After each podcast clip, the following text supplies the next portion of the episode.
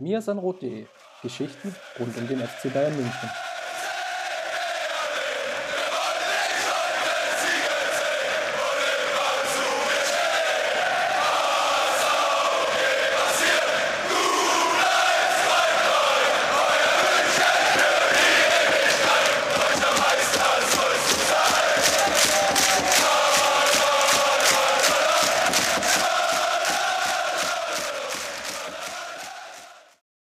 Servus, herzlich willkommen zum Mir sind Rot Podcast. Folge 217, der Deadline Day ist in den Büchern. Wir sind formal im Herbst, glaube ich, angekommen, zumindest im kalendarischen oder zumindest im meteorologischen. Sei es drum, der 1. September hat angefangen, vielleicht werden wir jetzt mal verschont mit ein, zwei, drei Wochen, zumindest mit irgendwelchen Transferneuigkeiten und Spekulationen tut ja vielleicht auch mal ganz gut. Die letzten Tage waren ja sehr aufregend. Das werden wir auf jeden Fall besprechen in unserem Thema der Woche. Aber vorher haben wir natürlich noch die ein oder andere Meldung zu besprechen. Es wurde ja auch noch Fußball gespielt am Wochenende. Hertha BSC war zu Gast und ähm, ja, das trifft dann auch den Titel der Sendung. Hertha, Hertha, Fahrradkette. Das war, glaube ich, das Motto für die Berliner, denn die hatten die erste Chance und ja, im Nachgang hat man so gelesen, wäre der drin gewesen, dann wäre es vielleicht nochmal ein ganz anderes Spiel geworden. So war es dann ziemlich einseitig und auch das gilt zu besprechen und vor allem mit jemandem, der auch im Stadion war und derjenige ist natürlich wie immer Justin. Grüß dich. Servus, Chris. Genau, mein Name ist Christopher Ramm und lass uns direkt mal loslegen. Zunächst Kategorie Hausmitteilung. Du bist ja angeschrieben worden, jetzt im, im Nachgang natürlich nochmal, und wir hatten das auch schon das letzte Mal gemacht, als du nämlich zu Gast warst im Doppelpass. Genau. Und so das hast du natürlich jetzt geschickterweise noch verwebt mit einem Stadionbesuch, aber lass uns mal mit dem Doppelpass anfangen. Bist du jetzt mit deiner zweiten Teilnahme schon fast ein alter Hase? könnte man so, könnte man so formulieren, ja. Ähm, das erste Mal war ja besonders deshalb auch so interessant, ähm, weil es nicht die, die typische Doppelpass-Experience war. Also ich war ja äh, damals im Studio in, in Ismaning äh, bei Sport 1 zu Gast, äh, ohne ZuschauerInnen und ähm, ja, äh, auf ziemlich, also das Studio an sich ist im Vergleich halt zum, zum Hilton Hotel äh, ziemlich klein. Und ähm, ja, in dem Sinne war es eigentlich bloß äh, wie eine Fernsehaufnahme, die ich schon das ein oder andere Mal äh, vorher hatte ähm, und war nicht so wirklich die typische Doppelpass-Experience. Das war diesmal natürlich komplett anders.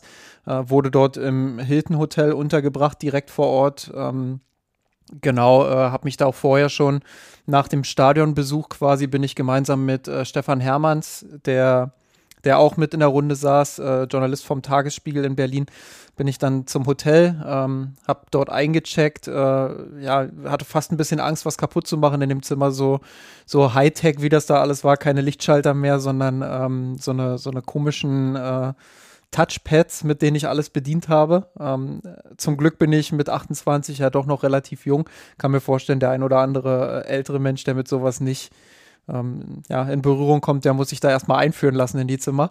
Äh, nein, also das war schon, äh, schon an sich besonders und dann am nächsten Tag auch wirklich äh, runterzugehen zum Frühstück und da schon zu sehen, wie alle äh, dran arbeiten, die Kulisse dort aufzubauen. Ähm, ja, und wie alles aufgebaut wird, äh, während ich noch quasi am Frühstückstisch nebenan sitze. Ähm, das war dann auch Teil dieser Experience und dann sind wir halt äh, ja zu, zu halb elf in etwa ein bisschen früher runter. Äh, wie gehabt, eigentlich damals auch im Backstage Room uns unterhalten mit, mit allen, die da sind. Ähm, ja, das, das ist, glaube ich, was, was auch immer hilft. Also klar, ich hatte diesmal ein bisschen mehr Nervosität, weil ich mich schon auch gefragt habe, wie performe ich dann vor ZuschauerInnen. Das war das allererste Mal für mich, dass ich äh, wirklich dann auch vor einer gewissen Anzahl von ZuschauerInnen, ähm, ja, da mich über Fußball unterhalten habe.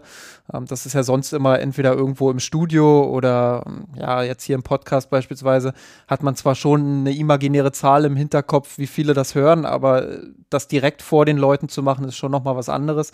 Und da hat es mir sehr geholfen, dass ich vorher mich halt mit den Leuten unterhalten konnte, auch unter anderem äh, mit Pit Gottschalk oder, oder all denen, die das da halt produzieren.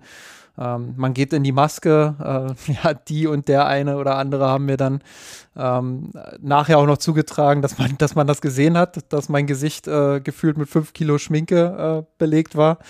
Ähm, ja, sei es drum. Ja, aber wollte ja, glaube ich, wenigstens ein bisschen Farbe verpassen. Ja, genau, das ist es nämlich. Äh, man, mir wird ja immer unterstellt, ich soll mal, ich soll mal an die Sonne gehen, aber Leute, die mich kennen, die wissen, ja, ich kann auch äh, acht Stunden am Tag in der Sonne liegen. Das wird trotzdem nichts mit der Bräune, mit der Bräune. Das ist einfach so. Ähm, ja, im Endeffekt äh, wurde es mir dann aufgeschminkt. Dann ist es halt so, äh, hab dann zwischen Carsten Schmidt und Basti Red gesessen. Also eine äh, ne, ne große Spanne quasi. Einmal der Fußballfunktionär und einmal ähm, ja, der 390-Experte, sage ich mal. Ähm, ja, war interessant auch in den Werbepausen dann das ein oder andere Wort mit Carsten Schmidt auszutauschen von Hertha. Ähm, ja, der, der sich sehr gut ausdrücken kann, der sehr gut kommunizieren kann. Ich glaube, äh, er hat es auch ganz gut geschafft in der Doppelpassrunde dann, wir werden später drüber sprechen, die durchaus desolate Leistung von Hertha und den äh, verhauenen Saisonstart irgendwie so zu verkaufen, dass man aus, dem, aus der Runde gegangen ist und sich gedacht hat, ja, ist ja doch irgendwie alles gut bei Hertha. Und äh, das muss man auch erstmal schaffen. Also sehr guter Kommunikator.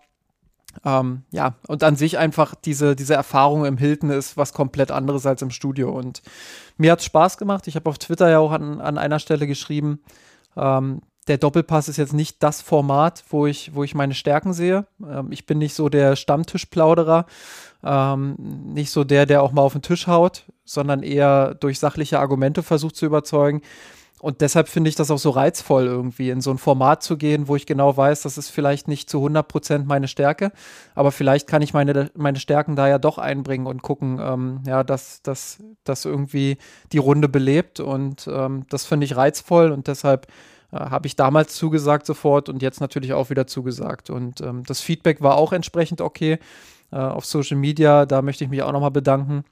Habe ja auch während der Sendung dann in den Werbepausen ab und zu mal reingeguckt, wie so der Status quo ist. Äh, Grüße an, an Steffen, der, der geschrieben hat, ich bin der Musiala der Runde. Sehe erstmal ungefährlich aus, aber äh, ja, kein Argument verspringt dann. Äh, fand ich sehr witzig, musste ich, musste ich dann erstmal auch drüber lachen. Ähm, ja, vielen Dank da für das Feedback, das ich da bekommen habe. Das hat mich dann auch nochmal bestärkt, schon während der Runde und mich auch dann danach sehr gefreut. Ähm, und auch von den Leuten dort vor Ort äh, positives Feedback bekommen. Wir sind danach dann nochmal ähm, essen gegangen dort im Hilton Hotel, haben uns da an den Tisch gesetzt und äh, uns noch weiter unterhalten, bis dann irgendwann meine Bahn Richtung Hauptbahnhof ging und ich mit Zug wieder nach Hause gefahren bin. Ähm, ja, also insgesamt äh, es ist schon echt ein äh, zugleich cooles, aber auch irgendwie äh, neues Gefühl für mich, ähm, dass sich derart um einen gekümmert wird und ähm, ja, dass, äh, ja, dass man da so im Zentrum in so einer Runde sitzt und äh, vor Leuten halt äh, ja, darüber spricht, wie es eigentlich gerade in der Bundesliga bei gewissen Clubs aussieht. Das ist was Neues für mich, aber das macht eben auch extrem viel Spaß. Ja, wie du schon gesagt hast, ich glaube, man konnte es relativ gut nachempfinden, wie, es jetzt gelaufen ist, so wie du es erzählt hast. Und um, ähm, eins kann ich bestätigen, ähm, die, die kurzen Antworten liegen dir definitiv nicht. Deswegen. Ja, dafür haben wir ja den Podcast, dass wir, dass wir da uns in drei, drei Minuten Monologen quasi die Bälle hin und her spielen können, wie bei äh, sensationellen äh, Tischtennisballwechseln, äh, wo dann nur Ballonbälle gespielt werden. Sehr schön, dann lass uns mal sportlich werden. Und rund um den FC Bayern. Du hattest es ja letzte Woche schon angekündigt. Wir haben minimale Vorschau gemacht, würde ich es jetzt mal nennen, auf den Saisonstart der FC Bayern Frauen, die ja jetzt bei Magenta TV ja auch ganz, ganz sicher in jedem Spiel übertragen werden, beziehungsweise in der Champions League auf der Zone. Das heißt, die Zuhörerinnen haben wirklich die Chance, glaube ich, ganz gute Einblicke zu bekommen, weil ja zumindest auch The Zone ja jetzt bei dem einen oder anderen vorhanden sein dürfte, um dann ja auch fortlaufend oder fortwährend dann auch die, die Champions League der Männer sehen zu können. Ähm, erstes Spiel gegen den SV Werder Bremen und man könnte meinen, es war Justin ein Spiel wie immer gegen Bremen, denn es gab einen hohen Sieg für die Frauen. Ja, hat natürlich auch nochmal gezeigt, äh, wie groß einfach die Lücke ist äh, zwischen 1 und 12. Äh, also jetzt auch tatsächlich, wenn man auf die Tabelle guckt, 1 und 12, aber ähm, ja, dass, dass da einfach ein Riesengefälle in der Liga ist, woran man in den kommenden Jahren natürlich im Laufe der Professionalisierung auch arbeiten muss. Ich habe das äh, in, den, in den letzten Folgen, ich glaube in der letzten Folge sogar konkret äh, auch häufig benannt, ähm, dass es da Fortschritte gibt, dass man da vorankommt. Ähm, Gerade jetzt auch durch die TV-Rechte, die da vergeben wurden. Erstmals ist die Frauen-Bundesliga dann wirklich auch bei Magenta komplett zu sehen. Also jedes Spiel. Äh, Eurosport hat auch ein paar Spiele abbekommen. Ähm, das ist wichtig. Die Champions League ist natürlich auch wichtig, dass da gewisse Reformen jetzt auf den Weg gebracht wurden. Auch da haben wir in der vergangenen Folge mal, also jetzt nicht in der letzten, aber in einer der vergangenen Folgen mal drüber gesprochen, ganz intensiv. Ich glaube, das war die Folge mit Jasmina Schweimler, ähm, ja, wo wir, wo wir einfach auch nochmal einen Blick drauf geworfen haben, äh, was diese Champions League-Reform eigentlich konkret jetzt auch für die Liga bedeutet und was sie bringt. Also da geht jetzt einiges voran. Klar, in Deutschland ist der Weg nach wie vor weit, auch das ist immer wieder zu kritisieren, aber das ist dann auch wichtig, wirklich dann äh, eine gewisse Professionalisierung in diese Liga zu bekommen, äh, die Qualität sukzessive zu erhöhen, ähm, ja, und, und äh, da einfach dann auch dieses Gefälle ein Stück weit zu verkleinern. Insofern kann man diesen Sieg jetzt natürlich auch nicht überbewerten. Es ist wichtig für die Bayern Frauen gewesen, dass sie sofort äh, gut in die Saison kommen. Nach zwei Minuten hat der Lina Magul äh, bereits die Führung erzielt. Ähm, ja, und dann haben sie es souverän quasi durchgespielt. Und äh, das ist ein riesen Niveauunterschied. Insofern ähm, muss man dann wahrscheinlich leider einfach das so sagen, dass es äh, so ein bisschen Testspielcharakter für die Bayern hatte. Ähm, aber ja, es ist wichtig, so in die Saison zu starten erstmal. Ähm, ja, und dementsprechend ähm, dann auch diesen guten Start zu haben. Äh, jetzt äh, spielen sie beim SC Sand nächste, nächste Woche äh, am 4. September um 13 Uhr. Und äh, dann geht es daheim gegen Freiburg. Ähm, das heißt, das Niveau wird jetzt äh, stetig ein bisschen besser von den Gegnerinnen. Ähm, und da darf man dann gespannt sein, ähm, ja, wie es weiterläuft. Aber aus diesem ersten Spiel jetzt schon eine Grundsatzbewertung abzuleiten, wäre, denke ich, zu viel des Guten. Es war Start nach Maß. Ich glaube, positiv noch zu erwähnen, sechs Torschützinnen, wenn ich es richtig durchgezählt habe. Ja insgesamt, also eine, eine große Bandbreite, hat die Bayern-Frauen ja auch in der letzten Saison schon ausgezeichnet. Könnte natürlich auch wiederum Faktum in dieser Saison werden. Aber du hast es schon angesprochen. Das Problem ist einfach, die, das Niveau in der Liga ist, ist, ist zu unterschiedlich stark und was man, glaube ich, jetzt verpasst hat, ist jetzt sehr, sehr kurzfristig darauf vielleicht auch schon zu reagieren in dieser Saison das wäre dann sehr, sehr mutig und vielleicht auch progressiv gewesen. Ähm, hat man nicht getan. Jetzt hat man eigentlich noch eine weitere Saison, die eigentlich so ausgestaltet ist, wo ich jetzt sagen würde, es gibt zwei Top-Teams mit Wolfsburg und den Bayern Frauen. Und dahinter, ja, nennen wir es mal wohlwollend Herausforderer. Vielleicht noch mit, mit Freiburg und Hoffenheim, mit, mit, mit viel Augen zudrücken.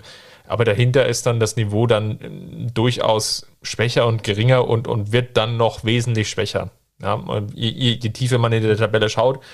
Und das ist, glaube ich, noch, noch stärker als in der Bundesliga.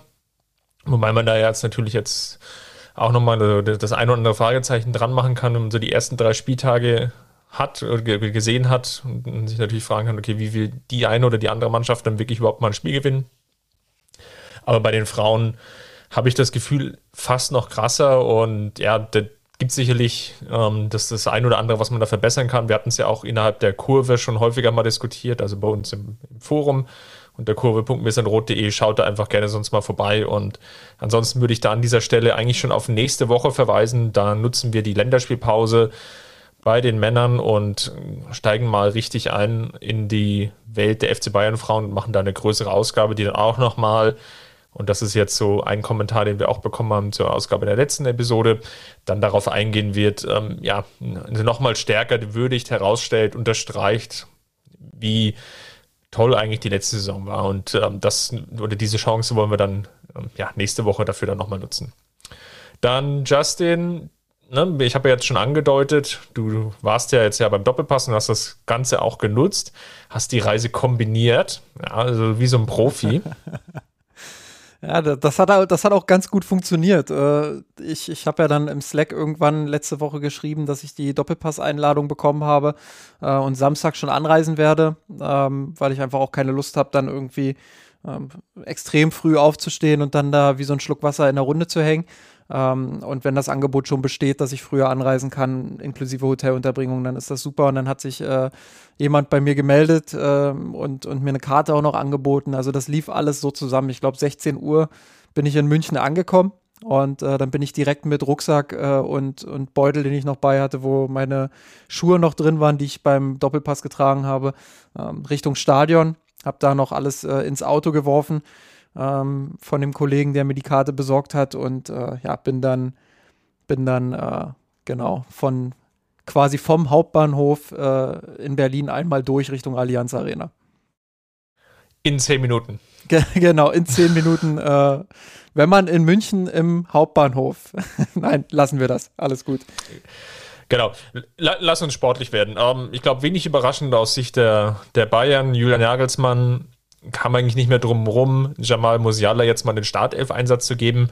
Ich habe den einen oder anderen kritischen Kommentar gelesen, der sich natürlich dann vor allem wiederum Richtung Sané gerichtet hat, was ich dann nicht ganz nachvollziehen konnte, weil hm, es war jetzt irgendwie klar, dass Musiala jetzt einfach auch mal die Chance verdient hat nach auch seinem sehr, sehr guten Pokalspiel und den Einsätzen ja zuvor.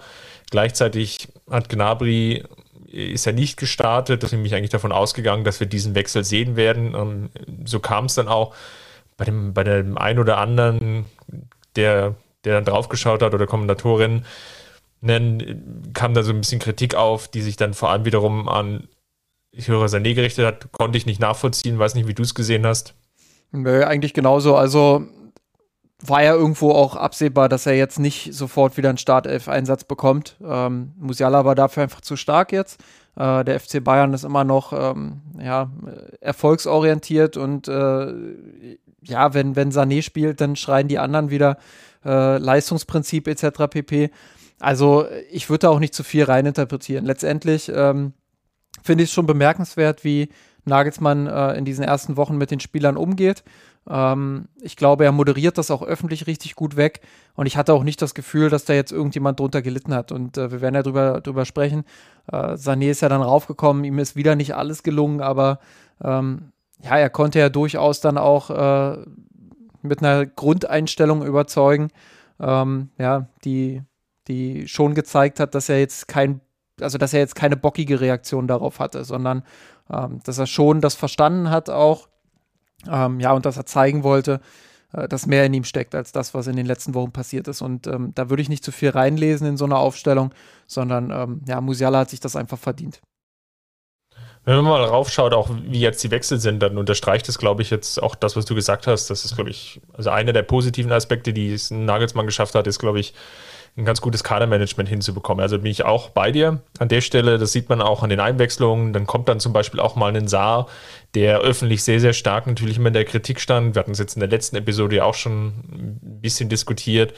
Der, der bekommt dann einfach auch mal noch zehn Minuten und kann sich halt auch Teil dieser Mannschaft oder als Teil dieser Mannschaft fühlen, was ja in dem, in der vergangenen Saison ja jetzt nicht wirklich der Fall war. Da, da, werden, da waren die Wechsel dann doch immer sehr, sehr, teilweise ja spät. Oder Flick war einer der, derjenigen Trainer, oder ist einer derjenigen Trainer, zumindest was jetzt bei FC Bayern so, der sehr häufig sehr, sehr spät gewechselt hat.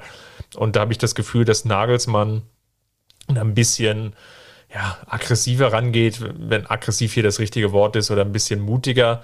Und ja, kurzum, da haben wir auf jeden Fall jetzt vielleicht ein ganz, ganz gutes Kadermanagement gesehen. Übrigens, Fun Fact, ähm, hatte ich, ist mir eher so durch, durch Zufall aufgefallen, wenn man jetzt mal auf seine Pflichtspiele schaut von Julian Nagelsmann und die ja jetzt mal den DFB-Pokal außen vor lässt, weil das, das verzerrt ja alles, dann ist Nagelsmann ähm, bei 3 zu 1 Toren. Also drei Tore, ein Gegentor. Und das ist eigentlich mehr oder weniger genau der Wert, den Hansi Flick jetzt auch hatte mit 3,06 und 1,02. Also ne, sei jetzt mal die, die Kommazahl hinten dran geschenkt, dann kann man wirklich sagen, drei Tore schießt die Mannschaft im Schnitt, eins kassiert sie und Julian Nagelsmann führt das fort. Bin mal gespannt, wie sich jetzt der Wert dann in den nächsten Wochen entwickelt und wenn man dann jetzt über ein größeres, ähm, über eine größere Datenmenge verfügt, dann kann man, glaube ich, dann nochmal drauf schauen, wie sich dann vielleicht das auch das Spiel des FC Bayern dann auch entwickelt, zumindest in diesen Kernzahlen, nämlich Tore und Gegentore. Ja, man muss natürlich auch dann schauen, ähm, weil du jetzt das Kadermanagement auch angesprochen hast, ähm, beziehungsweise nochmal vertieft hast, äh, da muss man natürlich auch abwarten, wie läuft es dann, wenn, wenn wirklich dann die englischen Wochen kommen, äh, wenn vielleicht auch mal ein, ein Spieler oder ein anderer Spieler ähm, ja, unzufrieden wird, wenn vielleicht auch mal das Ergebnis nicht passt. Ich glaube, äh, da wird Nagelsmann dann seine größten Herausforderungen haben. Jetzt gerade ist es noch relativ einfach, das zu moderieren, aber ich finde es dennoch bemerkenswert, ähm, ja, wie, wie gut er das einfach nach außen hin verkauft und wie gut er sich äh, medial dann auch äußert und ähm, ja, das zum Ausdruck bringt, dass ein Spieler gerade besser ist ohne den anderen Spieler aber komplett wegzurasieren. Und ähm, das ist schon hochprofessionell und das macht er echt gut bisher. Äh, wie gesagt, man muss dann mal abwarten, wie läuft es, äh, wenn, wenn die erste Ergebniskrise vielleicht mal da ist. Ähm, ja, oder, oder wenn der erste Spieler sich vielleicht mal auch ein bisschen unzufrieden in der Öffentlichkeit zeigt.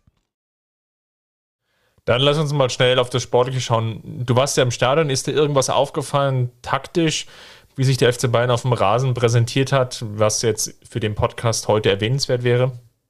Ähm, ja, also ich glaube nach wie vor, dass man nicht so viel, ähm, so viel taktische Variation oder so viel ähm, Neues sehen kann zum jetzigen Zeitpunkt. Da ist viel Altes noch dabei. Äh, das hat Nagelsmann genau so ja auch angekündigt. Ähm, ja, die Veränderungen, die, die dort in den letzten Wochen bereits ähm, ja, zu sehen waren, wie beispielsweise, dass äh, Stanisic häufig dann auch mal ins Mittelfeld einrückt ähm, oder dass Müller ähm, noch stärker auch ähm, den, den rechten Außenspieler unterstützt, um dann auch mal äh, so die Außenverteidigerrolle quasi zu mimen, um um da die Läufe zu machen für, für den entsprechenden Spieler. Ähm, das sind so Kleinigkeiten, glaube ich, die, die durchaus auffällig sind. Ähm, aber im Detail, äh, äh, außerhalb des Details meine ich, also im Großen Ganzen, ist es schon noch sehr viel Flickfußball. Das, das muss man schon ganz klar so sagen. Es ist, glaube ich, ein bisschen dosierter, was das Pressing angeht. Es ist immer noch hohes Pressing, keine Frage, aber es ist nicht dieses, ähm, ja, wir, wir erdrücken den Gegner schon von der ersten Spielsekunde an komplett weg mit unseren äh, mit unserem Anlaufen und die Außenverteidiger stehen gefühlt schon ähm, am, Gegen am gegnerischen 16er. Also das ist es nicht, überspitzt gesagt, aber es ist immer noch hohes Pressing. Ähm, es ist gut organisiert. Ich glaube, in Sachen Positionsspiel ähm, da gab es schon die ein oder andere Situation, wo ich äh, hingeguckt habe und dann doch schon dachte, na, wenn sie jetzt den Ball verlieren würden, dann wären sie schon äh, relativ leicht auszukontern. Ähm, ja, aber sie hatten ja auch einen Gegner, der, der da recht dankbar war und der, ja, der es nicht geschafft hat, diese Lücken dann auch zu bespielen. Ich glaube, Nagelsmann äh, setzt auf viel Bewährtes, setzt aber auch gleichzeitig darauf, die Defensive zu stabilisieren. Du hast es gesagt, der Schnitt ist jetzt gleich wie bei Flick in etwa. Man hat auch wieder einige Gegentore äh, in den letzten Wochen gesehen. Aber ähm, ich habe schon das Gefühl, dass es rein systemisch vorangeht und äh, man da taktisch schon auch Fortschritte sieht, dass die Mannschaft insgesamt ein bisschen stabiler wirkt. Ähm, ja, ich, ich weiß nicht, ob du den Eindruck auch teilst, aber ähm, ich glaube schon, dass das so eine der ersten Aufgaben ist, die er sich äh, vorgeknöpft hat. Ich glaube, da würde ich das Gladbach-Spiel mal außen vor lassen. Da war es noch nicht so stabil, sondern war jetzt, glaube ich, bedingt natürlich Sondersituation. Ja, erstes richtiges Pflichtspiel für viele. Da war noch viel, viel Rost dran. Ähm, gerade wenn man jetzt auch die restlichen Ergebnisse von Gladbach sieht, wäre da vielleicht sogar noch mehr möglich gewesen, aber sei es drum. Und die gegen Dortmund, vielleicht so als Gradmesser, hat schon gezeigt, dass man in der Summe stabiler steht, vielleicht den, den einen oder anderen Wackler noch drin hat. Und ja, jetzt gegen Köln hatten wir ja auch lange drüber gesprochen. Das waren eigentlich zwei Gegentore, die wirklich vermeidbar waren. Aber den Rest des Spiels hat man eigentlich wenig zugelassen. Und gegen Hertha würde ich jetzt sagen, wenn es was gefährlich wurde oder wenn es gefährlich wurde, und das war ja vor allem jetzt vor allem in der zweiten Minute so, dann ja nur, weil die weil individuelle Fehler dazu geführt haben. Also dieser äh, Katastrophenpass von Leon Goretzka, der meiner Meinung nach vor allem in der ersten Halbzeit ein katastrophales Spiel hat oder zu, vielleicht die ersten 30 Minuten. Da wurde der Sabitzer Transfer beschlossen. da war die Vertragsverlängerung, stand da nochmal auf tönenden Füßen. Ne? ähm, also kennt man von ihm anders. War jetzt bisher, glaube ich, einer der Spieler, auch die jetzt noch nicht ganz so gut in Form waren. Werden wir mal sehen, ob das jetzt dem einen oder anderen von uns beiden jetzt noch aufgefallen ist, wenn wir dann über unsere ja, Spieler sprechen am Ende in unserer beliebten, in unserer beliebten Kategorie, deren Teaser ich jetzt oder Namen ich jetzt noch nicht ganz spoilern werde, was wir diesmal wieder rausgepickt haben. Ansonsten natürlich Robert Lewandowski, klar kann man jetzt nochmal lobend erwähnen, wir natürlich wieder super souverän das 1 zu 0 auch vorbereitet mit dieser tollen Täuschung. Hätte eigentlich auch einen direkten Assistpunkt verdient. Dann natürlich total unnachgiebig beim 2-0, kann auch beim 5-0 sagen, dass er da halt einfach gedanklich schneller ist ist natürlich schon wieder eine beeindruckende Form, die er da an, an den Tag legt. Man, man, vergisst das irgendwie immer so zu erwähnen, aber das ist natürlich eigentlich schon total paradox, dass er jetzt ja ge gefühlt nicht mehr nur in fast jedem Spiel trifft, sondern eigentlich ja in jedem Spiel trifft. Absolut. Und äh, wie du schon sagst, man gewöhnt sich so sehr daran, dass man, äh, dass man das kaum noch heraushebt irgendwie. Äh, wieder drei Tore gegen Hertha gemacht. Äh, ja, letztes Jahr waren es vier. Warum macht er nicht vier, so nach dem Motto? Äh, nein, also das ist schon extremes Niveau. Und ähm, ich würde da vielleicht auch so weit gehen und äh, nochmal noch mal Thomas Müller damit reinholen. Ähm, der jetzt auch wieder seit der Übernahme von Hansi Flick damals in fast jedem Spiel wirklich auch ein extrem hohes Niveau anbietet äh, der auch immer so ein bisschen unter den Tisch fällt. Ähm, ja, und, und auch wieder gegen Hertha mit vielen Läufen ähm, eigentlich überall war, wo der Ball war und ähm, ja, viele Läufe für seine Mitspieler gemacht hat, ähm, selbst in gute Abschlusspositionen kam, viel geredet hat das ist im Stadion ist das noch mal viel auffälliger, wenn man wenn man Thomas Müller da wirklich dann mal äh, fünf oder zehn Minuten lang beobachtet, den Fokus wirklich darauf legt, äh, nur Thomas Müller zu beobachten, dann ist das schon echt beeindruckend. Nicht nur seine ganze Präsenz und seine, Gesti seine Gestiken, die er da auch macht, sondern ähm, einfach wie er, wie er dieses Spiel mitorganisiert und wie er in, in jeder entscheidenden Situation irgendwie seine Beine mit drin hat, äh, entweder durch einen Pass oder durch einen Tiefenlauf oder äh, ja, indem er einfach einen Ball wiedergewinnt. Das, das ist schon bemerkenswert und ähm, das eben auch bei hoher Führung. Also äh, bis zum Schluss wirklich, bis er, bis er dann äh, entweder ausgewechselt wird oder das Spiel abgepfiffen wird, ähm, gibt er wirklich 110 Prozent und das ist äh, ja sehr bemerkenswert und äh, immer wieder dann auch faszinierend zu beobachten, wenn man mal im Stadion ist, weil ja, äh, beim Fernseher oder im Fernsehen muss man, muss man ja auch sagen, kriegt man nicht immer alles mit und äh, da ist es auch schwerer, einzelne Spieler zu beobachten. Ähm, insofern äh, war das vielleicht noch was, was ich aus dem Stadion mitgenommen habe. Dann gibt es eigentlich noch irgendwas zu sagen zur Partie, sonst würde ich so langsam übergleiten in unser Thema der Woche. Ja, vielleicht einfach nochmal einordnend äh, die Leistung von Hertha. Also auch da hat man äh, im Stadion überdeutlich bemerkt, äh, dass nach dem 1-0 die Köpfe runtergingen und gefühlt seitdem auch nicht mehr hochgekommen sind. Ähm, das 2-0 war dann schon so ein Nackenschlag, wo man gemerkt hat, okay, jetzt war es das wahrscheinlich. Ähm, in der Halbzeitpause hat man sich dann aber vielleicht auch nochmal so ein bisschen an Köln erinnert und ein bisschen vielleicht auch äh, an vergangene Partien mit der Hertha, wo man ja auch schon mal 2-0 geführt hat und es dann äh, relativ eng wurde. Ähm, aber spätestens mit dem 3-0 dann äh, war die Mannschaft komplett gebrochen und das war schon erschreckend zu sehen ähm, wie, wie eine Mannschaft mit der Grundqualität ähm, ja einfach dann gar nichts mehr entgegenzusetzen hatte. Ähm, ich glaube, ähm, dafür müsste man einen eigenen Podcast sogar nochmal machen, aber ähm, ich verweise an der Stelle einfach mal auf die Kollegen von äh, Hertha Base, wer sich für Hertha BSC interessiert und da einfach mal reinhören will, was da los ist. Ähm, ja, hört da mal rein und lest euch die Artikel dort durch. Hertha Base. Sehr gut, dann lass uns mal zum Thema der Woche kommen, der Transfermarkt. Wir haben ja gesagt, wir wollen jetzt mal drauf schauen, jetzt können wir es ja final bewerten, zumal Brazzo Hassan Saljamicic, der Sportvorstand, ja vor allem in der letzten Saison gezeigt hat, dass er ja am letzten Tag dann nochmal ordentlich einkaufen kann. Und das haben wir diesmal nicht gesehen. Das war der vorletzte Tag, dann kam Marcel Sabitzer noch aus Leipzig ist natürlich jetzt schon wirklich paradox, ja. Das kann man, glaube ich, an der Stelle schon mal einschieben. Ähm, du hattest es ja auch in deinem Artikel über Sabitzer ähm, ja schon geschrieben bei uns im Blog. Ich glaube, ich würde es jetzt auch an der Stelle nochmal vertonen. Man hat vom Tabellenzweiten den Trainer geholt, den Kapitän und vielleicht den zentralen Spieler aus der Abwehr. Also zumindest einer von den beiden, der andere ging ja nach Liverpool. Und das waren jetzt schon drei Transfers, die natürlich jetzt Leipzig geschwächt haben. Ich glaube, da muss man sich gar nichts vormachen. Und das ist vielleicht nochmal insofern bemerkenswert, natürlich, weil man ja immer Leipzig auch, auch vorhält. Jetzt mal ganz losgelöst von diesem Konstrukt und ähm, wie man dazu jetzt stehen mag, das sei jetzt mal völlig dahingestellt, aber man Leipzig ja tendenziell hervorhält, dass sie ja finanziell unabhängig agieren können. Und ähm, scheinbar können sie es halt nicht, weil äh, sonst würden sie halt nicht den Trainer, den Kapitän und den Innenverteidiger oder einen der beiden Innenverteidiger aus der Vorsaison verlieren. Wobei ich da auch nochmal reingrätschen möchte. Ähm, ja.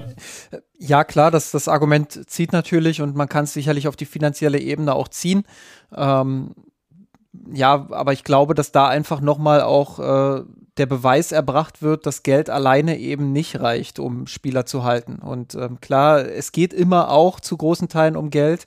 Und äh, das, das sollte man auch nicht mit, mit einer romantischen Brille irgendwie ähm, unter den Tisch schieben. Aber Ähm, ich glaube, Leipzig ist das Beispiel schlechthin dafür, dass es eben nicht nur Finanzen sind, sondern dass es eben auch äh, eine gewisse Aura eines Clubs beispielsweise ist, dass es äh, eine, eine gewisse Erfolgschance mit einem Club ist, dass es da einfach auch noch mal der nächste Karriereschritt ist. Und äh, Teams wie Borussia Dortmund oder Leipzig, ähm, die schaffen diesen Sprung einfach nicht von einem, ich sag mal, ein bisschen überspitzt, von einem Ausbildungsverein äh, hin zu einem Spitzenclub in Europa, weil dieser Kreislauf einfach immer vorhanden ist. Du bildest die Spieler aus, hast sie dann zu einer gewissen Qualität gebracht ähm, oder auch jetzt Trainer wie Nagelsmann ähm, zu einer gewissen Qualität dann auch ähm, hingebracht und ja, dann, dann gehen sie halt, weil sie die nächste, die nächste Sprosse auf der Leiter sehen und da eben hochklettern, ähm, statt eben dann zu sagen, ich will hier was aufbauen. Und das äh, ist ja auch ab, absolut verständlich.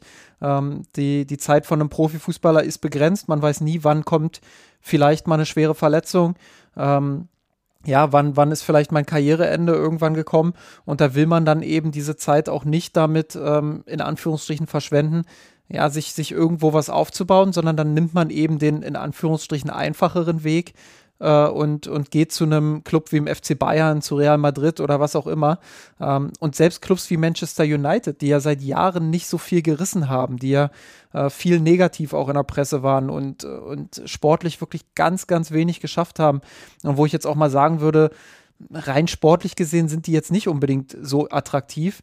Ähm, die locken natürlich Klar, einerseits mit dem Geld, aber eben auch mit der Aura dieses Clubs. Und äh, ich glaube, da würde keiner sagen, äh, dass Manchester United nicht zu den ganz großen Clubs zählt, auch wenn sie rein sportlich ähm, ja, das, das nicht so oft nachweisen konnten in den letzten Jahren. So denken viele Spieler eben doch.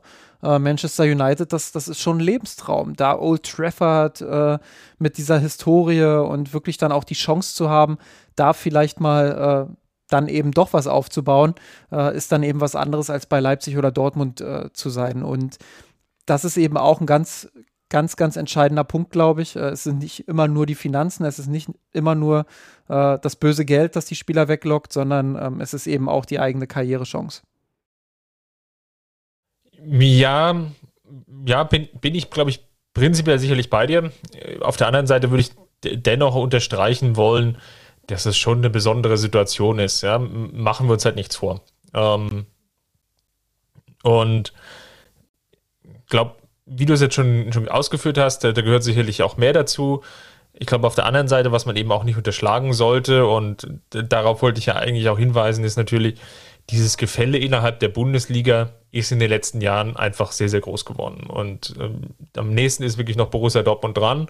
Und man hatte jetzt vielleicht das Gefühl, in den letzten zwei, drei Jahren entwickelt sich Leipzig vielleicht als potenzieller Mitherausforderer, dass wir vielleicht tendenziell eher einen Dreikampf sehen. Dann kann man immer noch diskutieren, wie viel Abstand zwischen dem ersten, dem zweiten und dann dem dritten ist. Ähm, was ich jetzt aber auch sehe, ist, dass Leipzig natürlich jetzt durchaus dann noch eine Stufe sich einfach da, darunter einordnet. Einfach aufgrund dessen, was da jetzt wirklich passiert ist ähm, mit den Transfers und der, der Vielzahl an Spieler, die jetzt einfach den Verein ähm, ja in dieser Transferperiode verlassen haben, inklusive dem, dem Trainer. Aber sei es drum, wir, wir, wollten ja gar nicht über Leipzig sprechen. Ähm, Lass uns mal schauen einfach auf die, die Zugänge und Abgänge insgesamt und dann hinten raus sicherlich nochmal das ein oder andere Wort über Marcel Sabitzer verlieren. Also wenn wir es mal ganz formal machen, dann ist ähm, Dario Upamecano gekommen aus, ja, schon angesprochen, aus Leipzig für eine festgeschriebene Ablösesumme von ungefähr 42 Millionen. Marcel Sabitzer ist jetzt gekommen ähm, für um die 15 Millionen und Omar Richards wurde ablösefrei ähm, vom FC, vom Football Club Reading aus der Championship verpflichtet. Ähm, hinzu kam noch äh, Sven Ulreich, der ebenfalls ablösefrei war und eine Reihe von Spielern, die aus ihrer Leihe wieder zurückgekehrt sind, unter anderem Christian Früchtel und Michael Cuisance, die ja auch geblieben sind und ja, zurückgekehrt, aber wieder weitergereicht wurde. Lars Lukas May, äh, Zirkse, Adrian Fein und Chris Richards, dessen Vertrag übrigens bis 2025 verlängert wird, dass wir das an der Stelle einfach auch noch, oder verlängert wurde, dass wir das an der Stelle auch erwähnt haben. Auf den Abgängen, ne? Wir haben über David Alaba haben wir, glaube ich, elendig viel schon gesprochen, aber das ist natürlich der prominenteste Name. Hinzu kommt ähm, sicherlich Javier Martinez und Jerome Boateng, die einfach ja, lange Zeit eben die, die prägenden Figuren waren. Und jetzt kommt noch eine, eine Reihe von Laien, die jetzt losgetreten worden sind. Allen voran natürlich Alexander Nübel im Tor, jetzt von der AS Monaco. Dort übrigens jetzt auch der Stammtorhüter. Hier nochmal der Verweis an die ähm, kurve.mesenrot.de. Dort gibt es einen dedizierten ähm, äh, Thread, wo sich dann wirklich ähm, ja fast auf, auf oder je Spieltag darüber ausgetauscht wird, ähm, wie der einzelne Leihspieler ähm, ja performt hat in Anführungsstrichen. Lars Lukas May ging nach Bremen, Zirkse ging nach Anderlecht, ähm, Ron Turpen Hoffmann jetzt am Deadline Day ähm, zu Sunderland Till I Die. Adrian Fein spielt bei Kräuter Fürth und Chris Richards ging nach Hoffenheim. Ähm, Jerome Boateng wird wohl in Lyon unterschreiben. Ähm, ja, wie schon gesagt, als einer der Abgänge. Und Thiago Dantas, wer den schon vergessen hat, der ist zurück bei Benfica. So, alles jetzt einmal für die Bücher ähm, aufgeschrieben.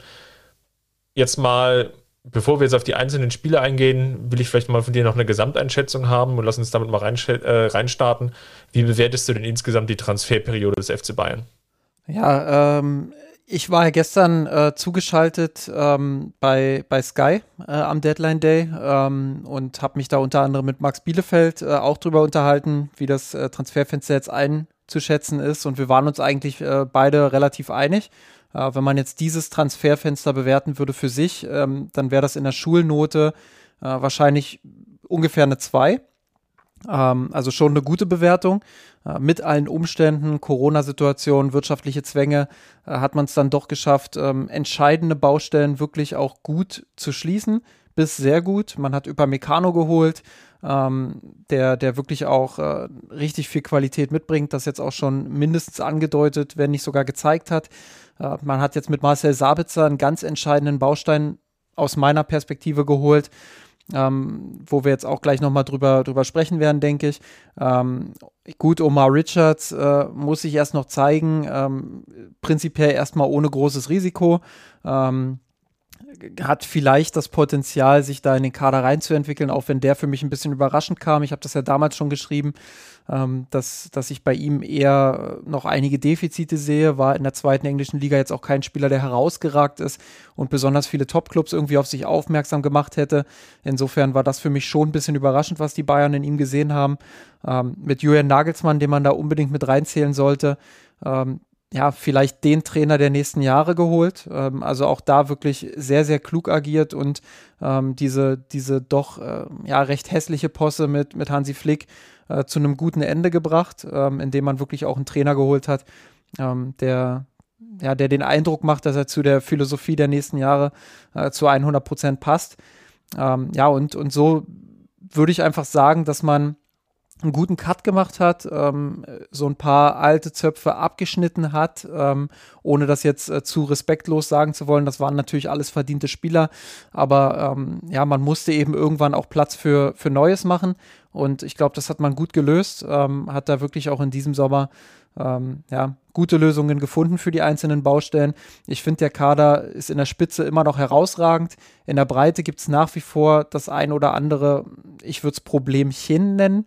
Äh, insbesondere die Rechtsverteidigerposition ist natürlich noch eine Frage, ähm, die es zu diskutieren gilt, ähm, auch wenn ich verstehen kann, dass man da jetzt äh, mit Stanisic ähm, ja, einfach einen jungen Spieler hat, dem man auch ein Stück weit Vertrauen schenken möchte. Äh, Pavard kommt ja sicherlich auch bald zurück. Ähm, das ist aber die einzige Position, wo ich wirklich sagen würde, ja, könnte, könnte zum kleineren Problem werden äh, muss es aber auch nicht unbedingt. Und das, so würde ich dann eben äh, Max Bielefeld bei seiner Bewertung mit einer guten 2 schon zustimmen. Ich glaube, das Hauptproblem liegt vor allem darin, äh, dass man im vergangenen Transfersommer ähm, ja doch einige Fehler gemacht hat, ähm, ja, wo, wo wirklich vieles nicht so lief, wie man sich das erhofft hatte. Ich bin nicht ganz bei dir mit der Note 2. Ich würde vielleicht eher mit einer 3 gehen. Ähm, einfach aus dem Grunde, dass man dass es, glaube ich, geschafft hat und den, den Aspekt hast du, oder den würde ich jetzt erstmal als positiv sehen. Ähm, du hast es jetzt Zöpfe abschneiden genannt. Ich würde es jetzt einfach mal auch Verjüngung nennen. Ja, man hat jetzt Martinez mit äh, 32, Jerome Boateng mit 32 abgegeben, David Alaba mit jetzt 29, hätte man sicherlich gerne verlängert und hatte ja auch lange Zeit da auch ja, den Eindruck, dass es ganz gut läuft. Ich glaube, dass es äh, ein kleinerer Verlust ist das jetzt ähm, schon natürlich in der Spitze aber vielleicht auch in der Breite.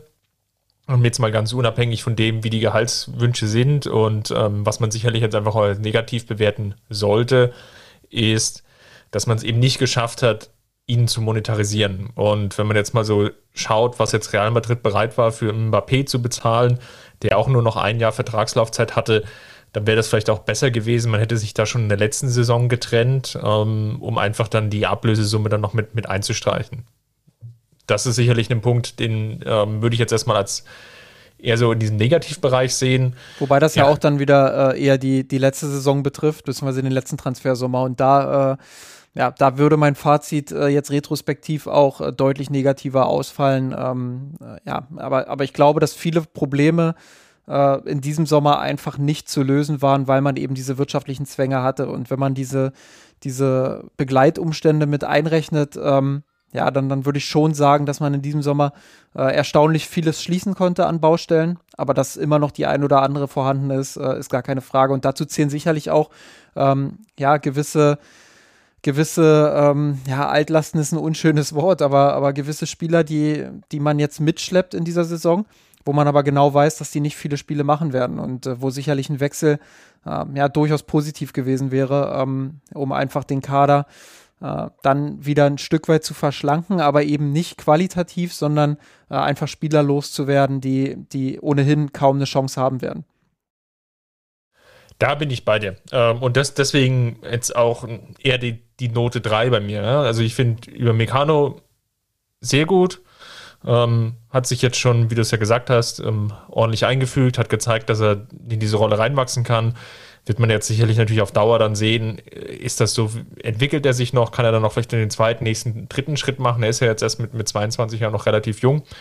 Sabitzer, da, dafür sprichst du dir ja relativ viel davon.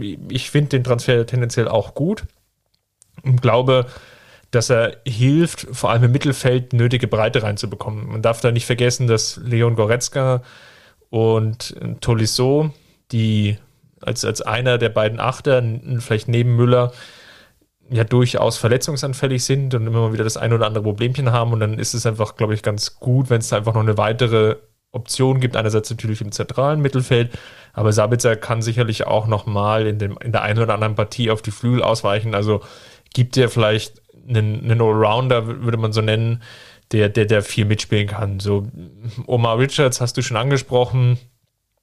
Bin ich auch gespannt. Da würde ich jetzt mal dazu tendieren, was ich jetzt so die ersten Wochen gesehen habe, dass das natürlich Gefahr läuft, jetzt einfach eine, eine Position zu sein im Kader, die, die, die da ist, aber die vielleicht gar nicht so viel Spielzeit bekommt. Ähm, einfach weil da die, die taktischen Defizite dann wirklich noch, noch zu hoch sind auf dieser doch sehr wichtigen Position, wo, de, wo es einfach jetzt aufgrund des taktischen Ger äh, Grundgerüsts doch immer wieder sehr, sehr anfällig ist. Und ja, auf den, den negativen Aspekt natürlich eingehen, man hat es vielleicht nicht geschafft, den, den einen oder anderen, wie vielleicht einen Bunazar, dann wieder abzugeben oder auch einen Michael Cuisance, wo man einfach jetzt gemerkt hat, das wird tendenziell nichts beim FC Bayern, vielleicht aus diesen und jenen Gründen, das sei jetzt ja auch mal dahingestellt. Und man hat da einfach nicht den, den passenden Abnehmer gefunden, sei es jetzt über ein Leihgeschäft oder sei es jetzt ja, über irgendwie einen, einen günstigen Transfer, so dass man es halt hinbekommt, ähm, um jetzt dann auch die, die Plätze wieder frei zu, schaffen, äh, zu schaufeln im, im Kader. Ja. Vielleicht ja auch für die eigene Nachwuchsabteilung, um dann dort auch wiederum Raum zu schaffen äh, für den, für den einen oder anderen Spieler, der sich da entwickeln kann. Zumindest dann über die Bank und dann potenzielle Einsätze. Von daher Note 3 muss ja dazu sagen, und du hast es ja vor allem in deinem Eingangsstatement schon erwähnt, der FC Bayern hat ja noch einen sehr, sehr guten Kader. Und in der Spitze ist das ja immer noch, noch sehr gut. Und wenn man natürlich jetzt auf die Startelf geschaut hat, jetzt auch im, natürlich irgendwie im, im Frühsommer, beziehungsweise im Frühjahr, auf welcher Position hätte sich da der FC Bayern jetzt noch wirklich verstärken können? Wo, wo hätte es denn noch Raum gegeben, mit einem realistischen Einsatz von finanziellen Mitteln sich zu verstärken? Das wäre maximal in der Innenverteidigung möglich gewesen. Das hat man jetzt getan selbst unabhängig jetzt vielleicht mal von der Alaba-Geschichte, so und dann vielleicht noch der Rechtsverteidiger. Ja, und Pavard hat eben sehr, sehr viele Formschwankungen gehabt. Natürlich teilweise auch gute, gute Spiele gemacht, teilweise eben jetzt auch gerade natürlich in der vergangenen Saison nicht, nicht konstant seine Leistung abrufen können. Das wäre vielleicht noch so eine Baustelle, ein Baustein, wo man Potenzial gesehen hätte, sich da vielleicht noch zu verbessern. Gab es da die passenden Angebote? Ja, scheinbar nicht. Oder man vertraut zu sehr weiterhin auf Pavard und, und sagt, ja gut, ähm, selbst dahinter äh, ist man jetzt ja auch nochmal doppelt mit, mit Stanisic und Saar besetzt.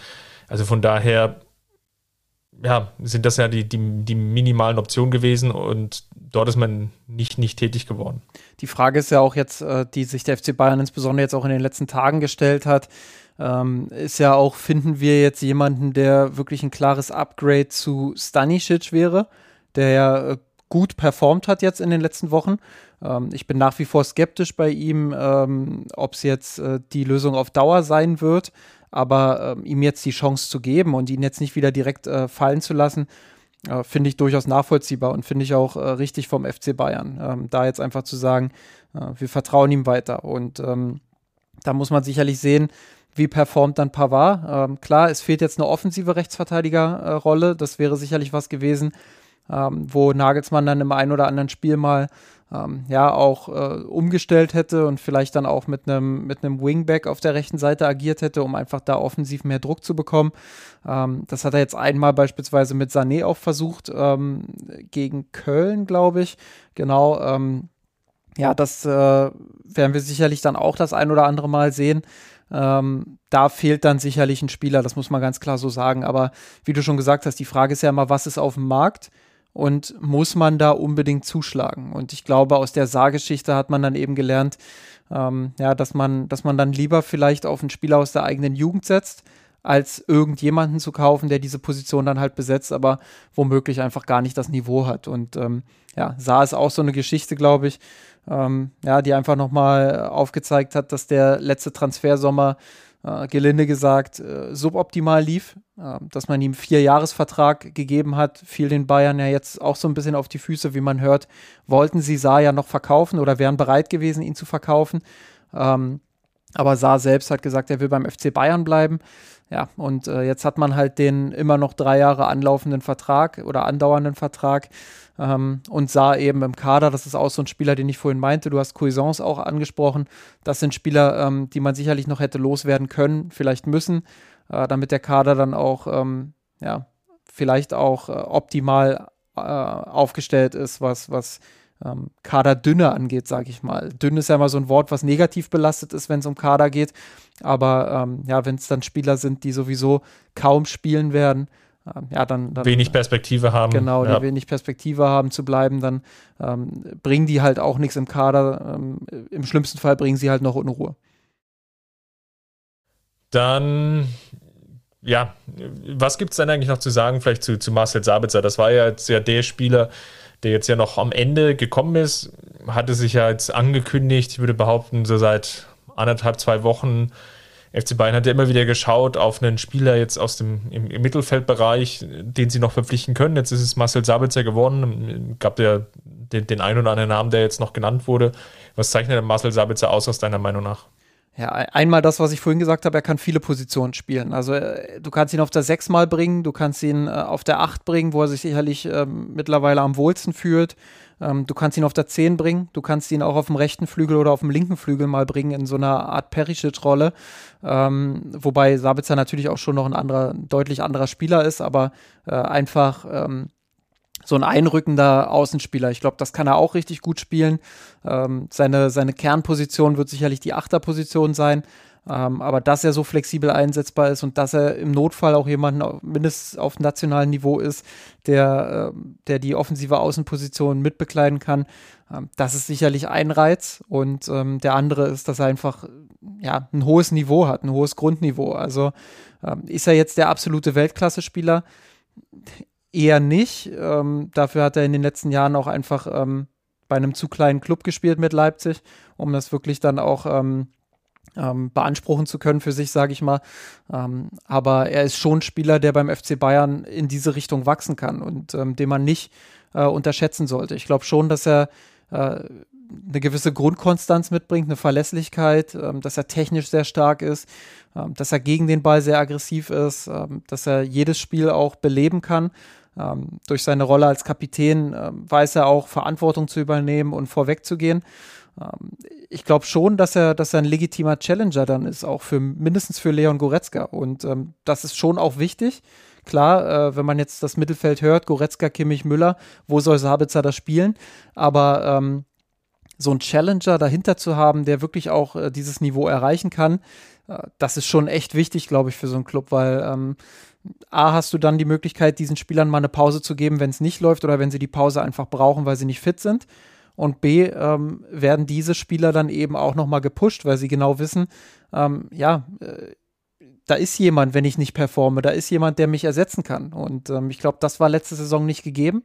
Ähm, da da gab es keinen legitimen Ersatz für beispielsweise Leon Goretzka, ähm, der trotzdem Oder vor allem auch für Kimmich, ja. Ja, der trotzdem meistens auch gute Leistungen gebracht hat, aber dadurch, dass er dann eben auch immer spielen musste, ähm, hatte man schon auch das Gefühl, dass es dann in der entscheidenden Phase nicht immer bei 100 Prozent war, was die Leistungsfähigkeit angeht. Und insbesondere bei Kimmich hat man das gegen PSG meiner Meinung nach äh, sehr, sehr deutlich gesehen, dass da so ein bisschen Müdigkeit in den Knochen war.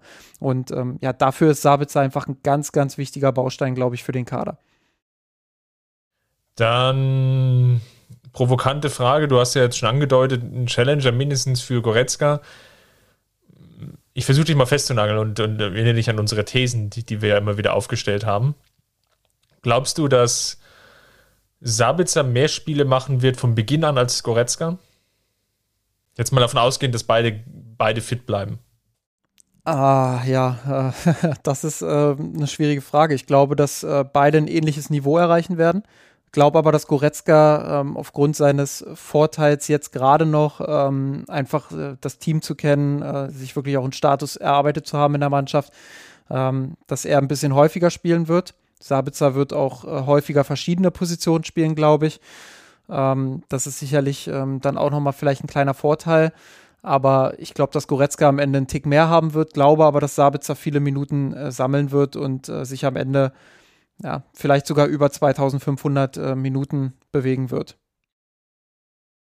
Spannend. Dann, ich meine, was ich vielleicht jetzt auch noch sehen würde, ist äh, das, was mir bei Leipzig jetzt aufgefallen ist.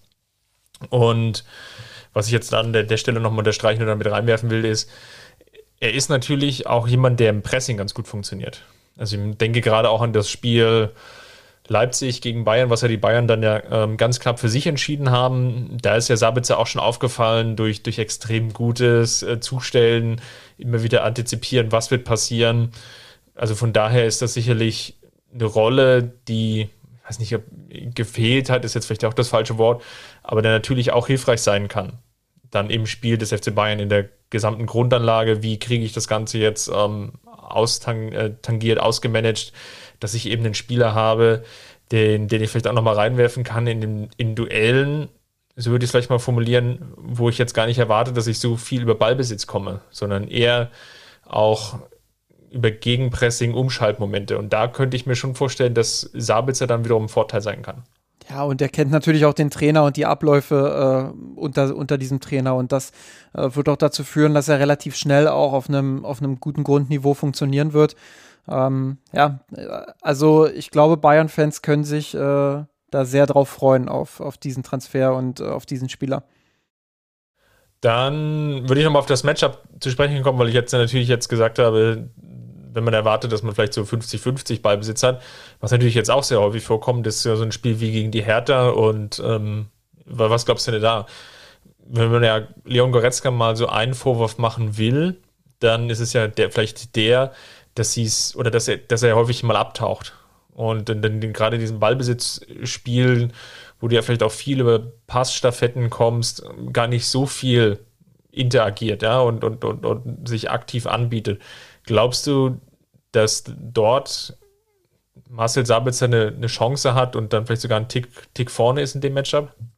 Das kann gut sein, klar, weil er, weil er technisch natürlich ein äh, bisschen mehr mitbringt noch, ähm, bisschen, bisschen mehr Grundtalent vielleicht hat, was den technischen Bereich angeht, ähm, bisschen, bisschen äh, mehr auch den Ball fordert. Ähm, das, das sind alles Attribute, die bei Goretzka sicherlich auf hohem Niveau, das muss man auch dazu sagen, die bei Goretzka aber ja nicht ganz so ausgeprägt sind.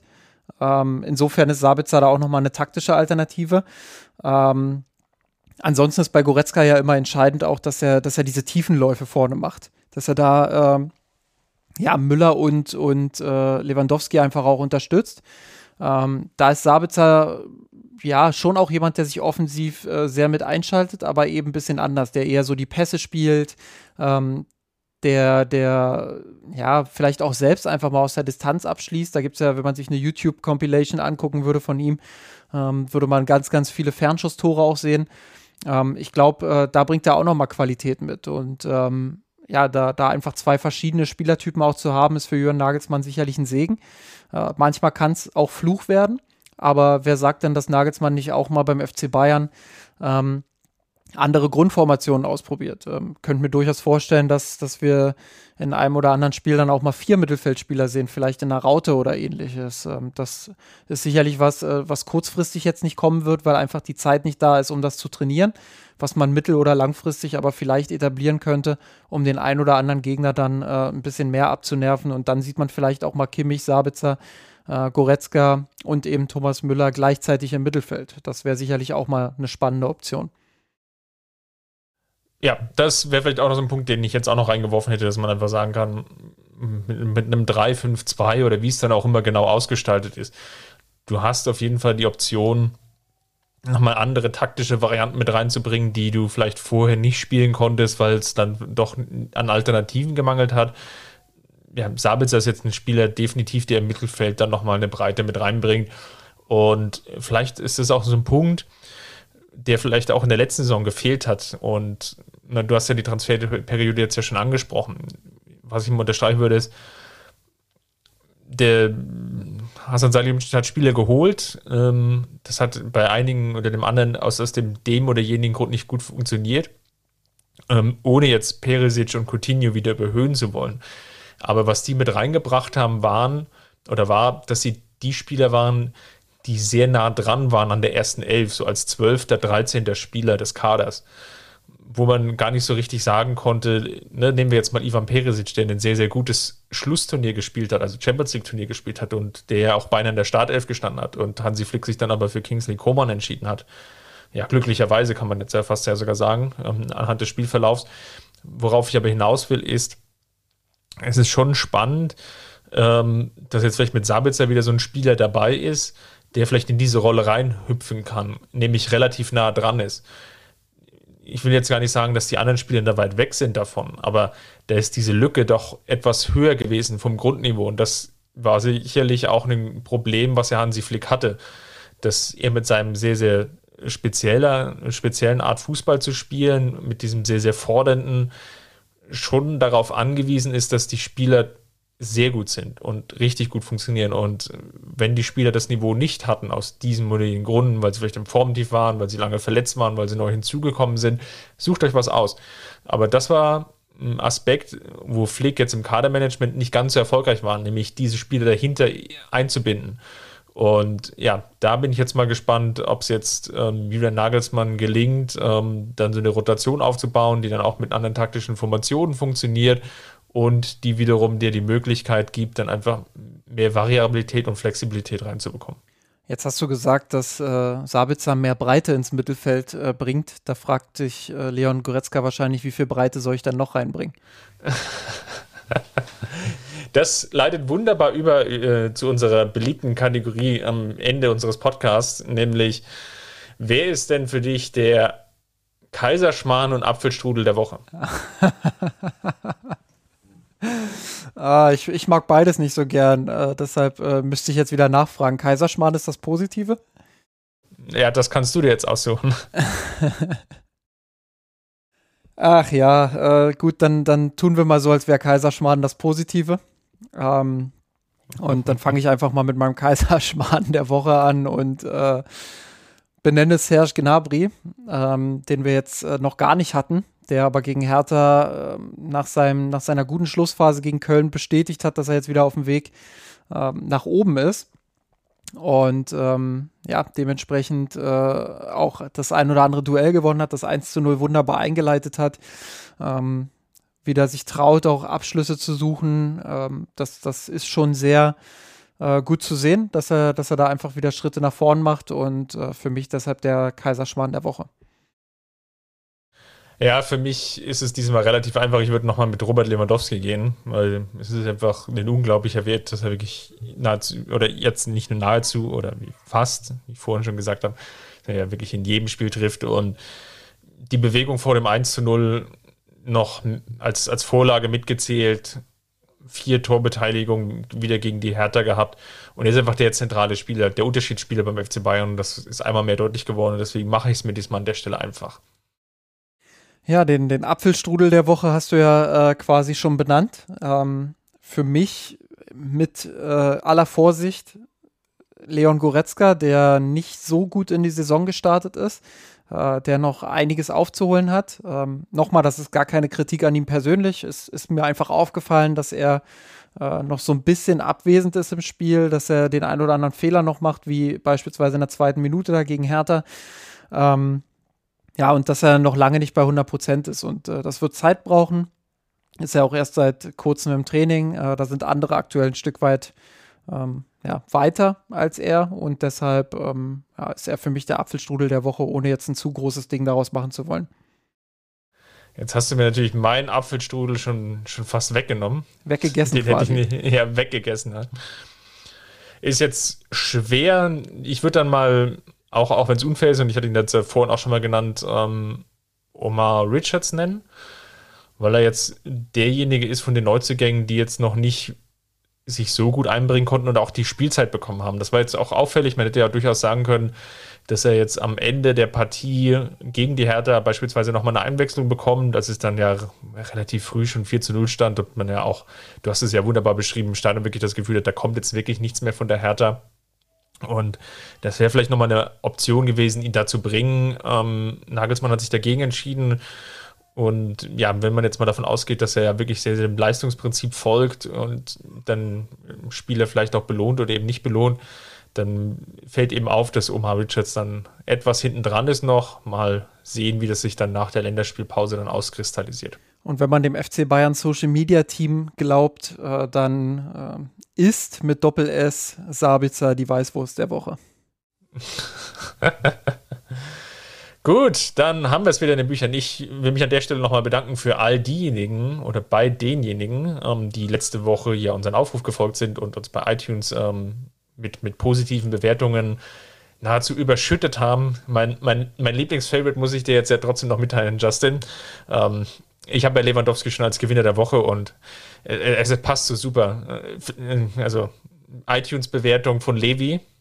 Ähm, äh, vielleicht ein bisschen mehr, aber sonst super. Und das ist ja eigentlich auch das, was wir von Lewandowski ja denken. Ne? Also wie, wie häufig denke ich, ja, wenn er doch noch so zwei, drei Tore mehr macht, aber ansonsten ist es schon eigentlich ganz super. Also, ich habe es ja gesagt ähm, vorhin, ne? also Lewandowski nur mit drei Toren gegen Hertha, er hat ja auch schon mal vier gemacht, äh, also da auch eher äh, absteigender Ast, da muss man im nächsten Transfersommer nochmal genau schauen.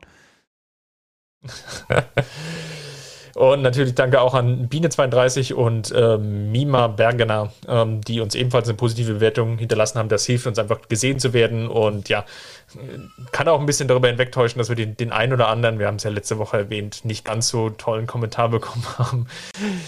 Bayern ist scheiße, ich, ich, ich wollte es nochmal erwähnen. Ansonsten natürlich darüber hinaus, falls es euch gefallen hat, ähm, hinterlasst uns gerne einen Kommentar in der Kurve unter kurve.mirsanrot.de ähm, und ja, last but not least, wenn ihr uns finanziell unterstützen wollt, weil ihr sagt, euch gefällt das so gut, ähm, ihr, ihr, könnt gar nicht mehr ohne, dann ja, schaut einfach mal bei patreon.com slash rot vorbei oder einfach auf einen der zahlreichen ähm, Banner dort dann ja, unterstützt ihr uns noch äh, auf finanzielle Art und Weise. Darüber würden wir uns natürlich an dieser Stelle sehr, sehr freuen. Ansonsten, Justin, bleibt mir nur wieder zu sagen, vielen, vielen Dank und dir eine leicht erholsame Länderspielpause, wobei für uns wird es ja gar nicht erholsam, wir werden ja nächste Woche schon wieder sprechen. Genau, und dann über die Bayern-Frauen. Macht's gut. Servus. Macht's gut, Servus. Ich hab geträumt von dir, von unserer Weltpläne.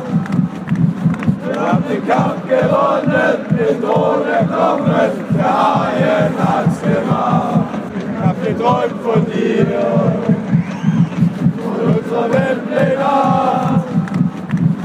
Haben den Kampf gewonnen, den Thron erklommen, der Haien hat's gemacht. Ich hab geträumt von dir, von unserer Weltpläne. Wir haben den Kampf gewonnen, den Tod erklommen, der